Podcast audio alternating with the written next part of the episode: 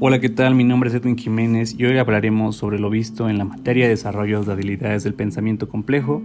En esta semana abordamos el tema de los exámenes, donde nos dice que un examen es la prueba que se hace para comprobar los conocimientos que posee una persona sobre un tema determinado.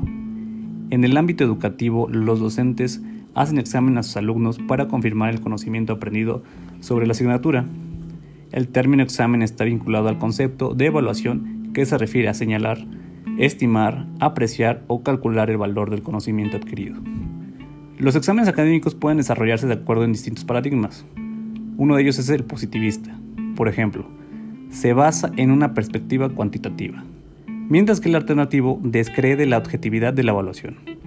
En otras palabras, el primero se enfoca en la búsqueda de la exactitud y el segundo aprecia una serie de variables que exceden los límites del conocimiento técnico y transcienden el nivel de corrección de las respuestas proporcionadas por los estudiantes. Un tipo de examen muy usual es el de respuestas múltiples, donde el autor establece preguntas y sugiere varias respuestas. El examinado debe decidir cuál de ellas es la correcta de cada interrogante.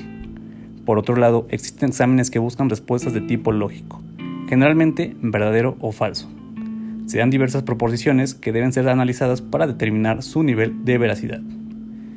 Generalmente los estudiantes suelen prepararse para rendir en exámenes donde acrediten su validez de su conocimiento, ya sea para conseguir un trabajo, una calificación o simplemente con el objetivo de plantearse un reto personal.